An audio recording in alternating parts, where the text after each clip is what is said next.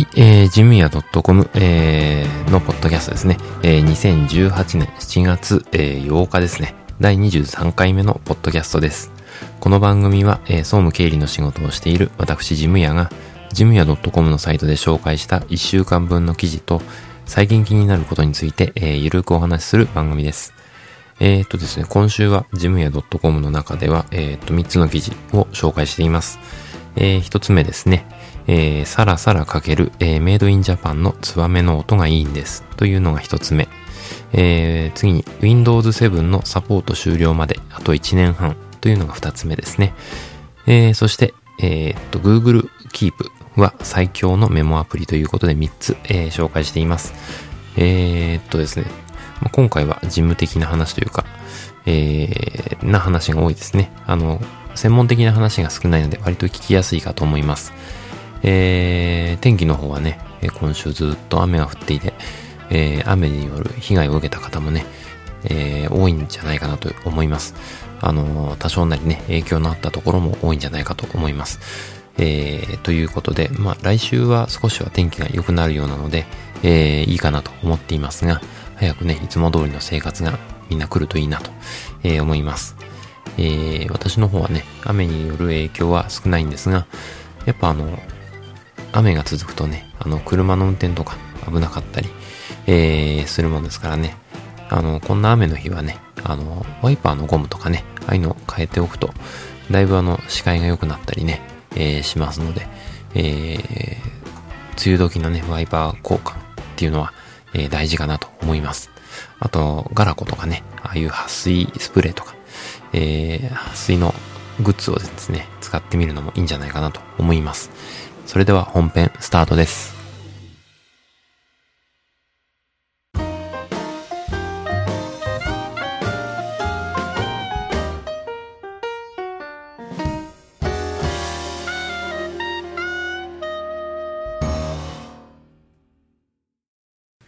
はい、えー、本編一つ目の記事の紹介ですね。えー、さらさら書ける、えー、メイドインジャパンのツバメノートがいいんですということで、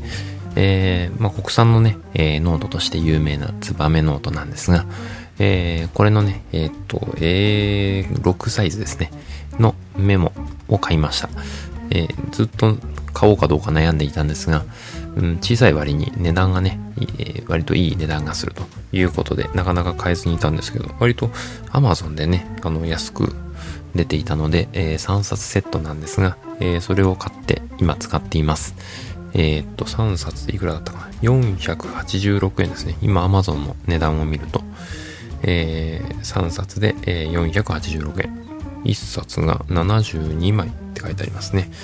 えー、結構、あの、厚めのノートですね。えー、を使っています。あの、書いた感じがね、やっぱあの、えー、ツルツルした感じなんだけど、ちゃんと引っかかりがあるっていうかね、あの、しっかり書ける感じです。えー、裏写りもしなくてですね、割といいなと思っています。えー、ツバメノートはあの、なんていうのかな。えー、なんていうのかな、あの、いい紙を使ってる、えー、ですね。で、えー、っと、ちょ、いい、えー、ノートには、まあ、高めのノートですね。については、えー、上級のフールス紙っていうのを使ってるそうです。えー、値段相応の、えー、ものなので、え、この A6 のサイズのメモにはついていないんですが、A6 サイズのメモには、えー、と普通の上質紙ということで、えー、普通の紙ということなんですが、まあ、それでもね、十分いいかなと私は思っていますけどね。えー、これのもっといい紙を使ったのが、えー、大学ノートとか、え、あるようです。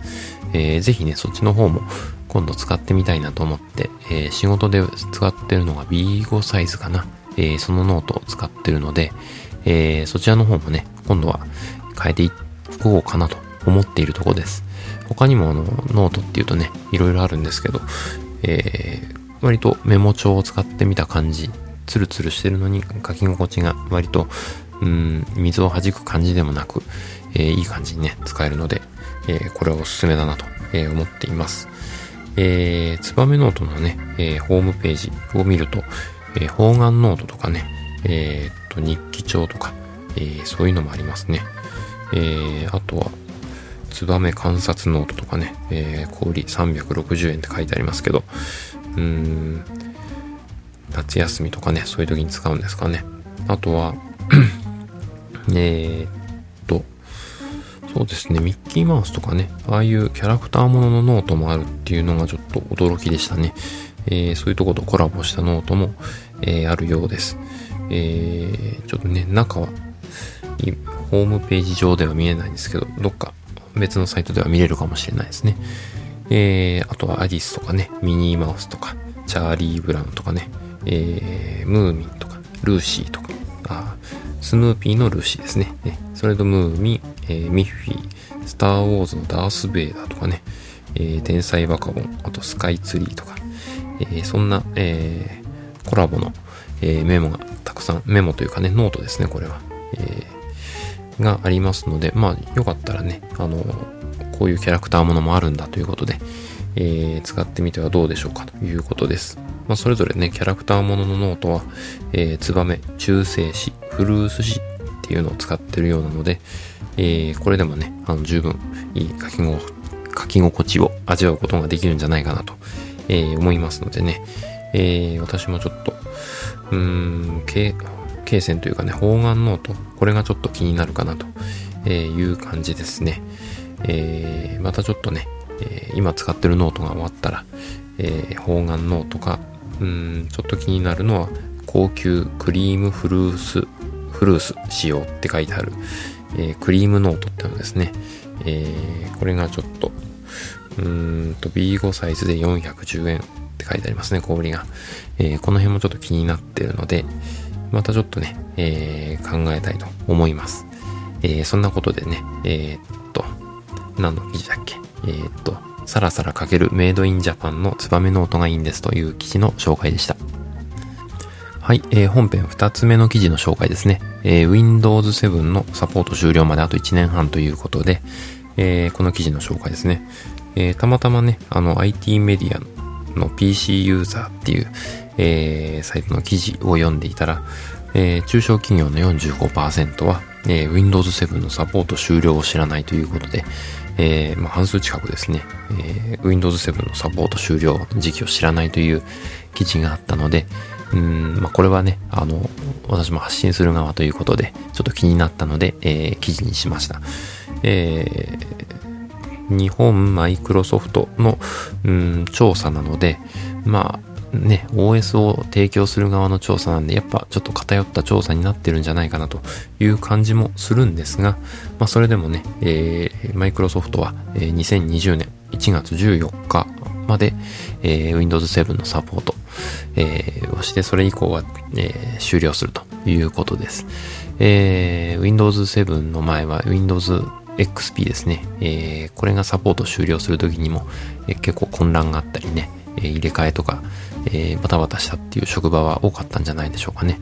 その時にちょうど XP に乗り換えたっていうところは、割と今回は、あの、問題なくいけるんじゃないかなというとこだと思うんですが、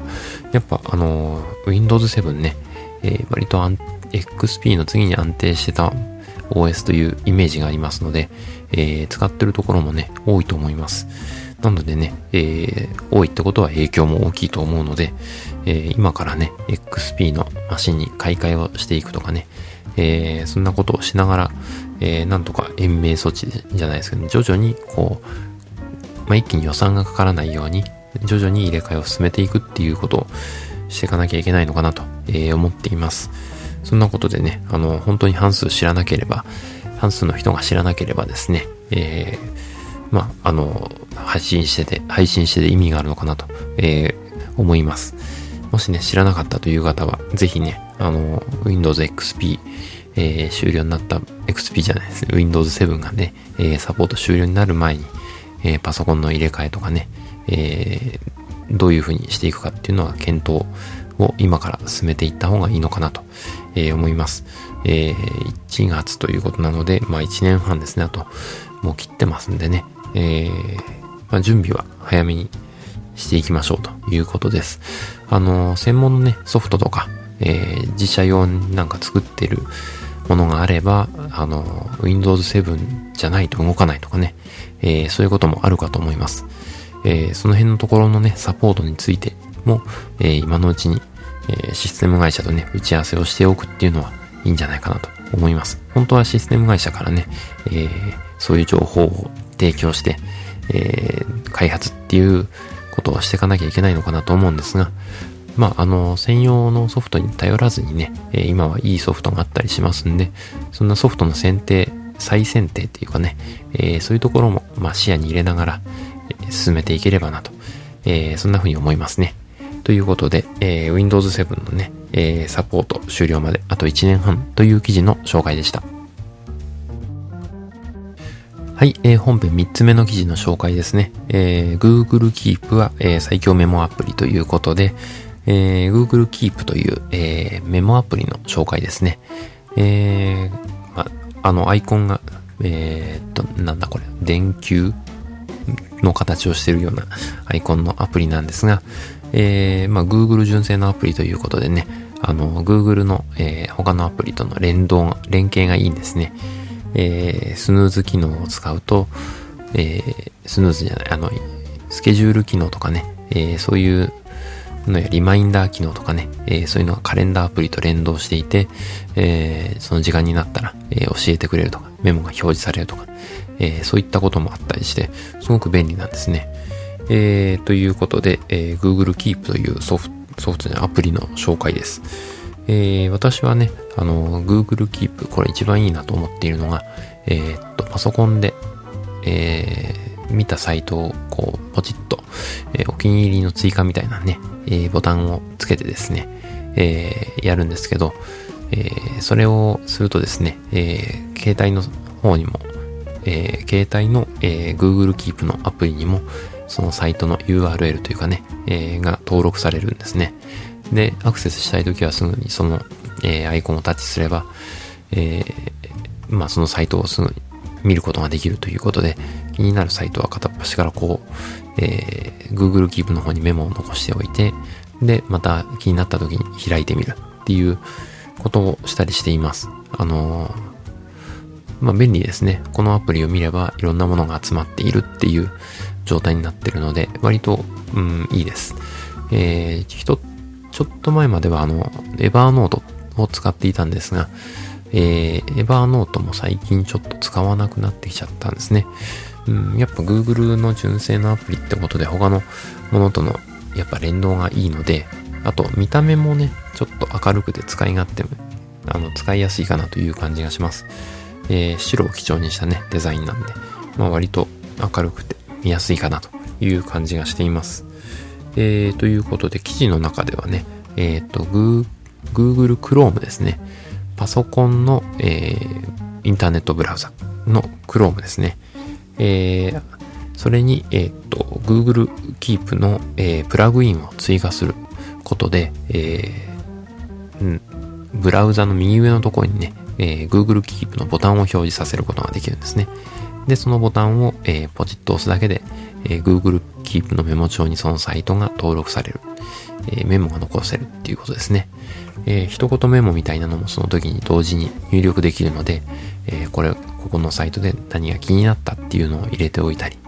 えー、タブ管理、タブ、タグですね。タグ管理ができるので、えー、この記事は何の種類のものだとか、そういう整理も、あの、一発でできるのが、えー、ありがたいなと、いう感じがしますね。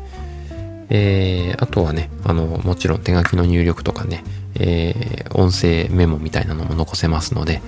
えー、そういったところも便利ですね。え、あとは写真をそのまま撮って、え、メモに残しておけるとか、え、そういったところも便利。あ、そう、チェックリストとかね、ああいうのが便利ですね。えー、チェックリストもすぐにあのメニューから作成できて、で、えー、チェックリストのチェックボタンを、えー、クリックすると、一つずつあの消し込みが終わっていくと。まあ、消し込みが終わってもまた後で見ることができるのでね、え、そういったところは便利かなと思って、あの、タスク、うん、管理というかね、え、そういう時にちょっと使ったりしています。えー、そんなことでね、あの、Google Keep、割と、あの、いいメモアプリなので、もしまだ使ってないという方がいたら、あの、ちょっと使ってみてはどうかなと、えー、思います。えー、ということで、えー、Google Keep は最強メモアプリ、うん、現在最強メモアプリですね、えー、という記事の紹介でした。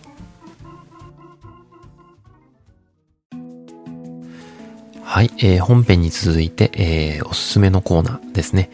えー、今回は、えー、本の紹介ですね。今回もか。えー、ちょっと雨がね、続いてるので、え、読書がはかどるという感じですね。あとは、え、まあ出張もあったので、読書が結構はかどりました。えー、私はね、読書が割と好きなので、えー、昔は好きじゃなかったんですけどね、最近あの、本読むようになりました。えー、やっぱね、本読むと世界観が広がるなっていう感じがして、えー、いろいろためになるので、えー、最近読むようにしています。えー、ということで、その中の一冊ですね、えー、マーケティングとは組織改革命であるという、えー、森岡剛さんの本ですね。えー、この方どんな方かっていうと、えー、っとですね、ユニバーサル・スタジオ・ジャパンの、えー、復活に、あのー、大変、えー、まあ、仕掛け人というかね、えー、まあ、大きく貢献された方ということで、えー、組織をね、えー、ガラッと変えて、えー、売り上げも V 字回復させたという、えー、すごい方ですね。えー、まあその方が、えー、下からこう提案をして、えー、組織を変えていったということに基づいてですね、えー、まあ我々もというかね、事務屋としても、えー、総務とかね、経理とか関係なく、マーケティングとかっていう本は、大体あの営業の人が読むっていうイメージがありますが、えー、総務経理、えー、製造とかね、えー、品質管理とか、えー、そういった他の部署の方でもですね、えー、読んで本当に損のない本だと思います。社内でこう提案していくときにどういうポイントに気をつけて提案していけばいいのか、えー、経験の浅い人はこういう失敗があるから気をつけましょうっていうところが割と丁寧に書かれている本です。えー、まあ今ね、自分で思っていることがあるんだけど、なかなか組織が変わらないとか、えー、愚痴を言ってるだけだとね、えー、結局文句で終わってしまうので、えー、そういったところをね、自分の力で変えていくっていう、えー、いい本かなと思います。えー、ぜひね、あの、一度手に取って読んでいただけたらなと思います。私もまだ途中なんですけどね、割と面白く読んでいます。えー、この本を読んでね、あの、組織が変えられたっていう人がたくさんいればいいなとえー、思います。えー、割とね、変化のこう早い時代なので、自分のね、提案とか、若手の提案とか、どんどん通していかないと、えー、すぐに遅れを取ってしまうっていうのが、えー、そ、いろんなね、業界であると思いますんで、ぜひね、あの、この本読んでもらって、うん、少しでもね、早く組織の改革のスピードが上がるといいなと、えー、思います。といったことで、えー、今回は、えー、マーケティングとは組織革命であるという本の紹介でした。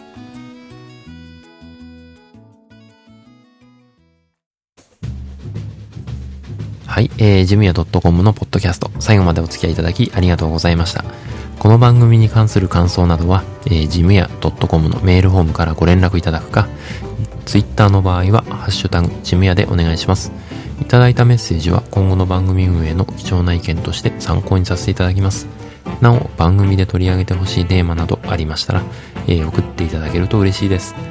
えー、iTunes にも登録していますのでね、えー、そちらの方にもレビューいただくと、えー、嬉しいです。というわけでエンディングです。えー、今週1週間ですね、えー、日本は全国的にこう雨の、えー、多い1週間になったんじゃないかなと思います。やっぱね、こう雨が続くと、なんていうのかな、運動不足になるのか、気分が、あの、うつうつとしてくる、あの、ずーんとなんか沈んだような暗い気持ちになってくるっていう感じがしますね。えー、私だけなのかもしれないですけど、えー、やっぱね、運動とかしないといけないのかな、太陽の下で体を動かさなきゃいけないのかなっていう感じがします。まあ、来週はいい1週間になるといいなと、え、思っています。ちょっとね、運動不足も気になるので、えー、ちょっと運動もしてみようかなと、え、思う今日この頃です。えー、皆さんもね、あの、体調管理とかね、ストレス管理気をつけていただいて、えー、今週もいい1週間をお過ごしください。ではでは。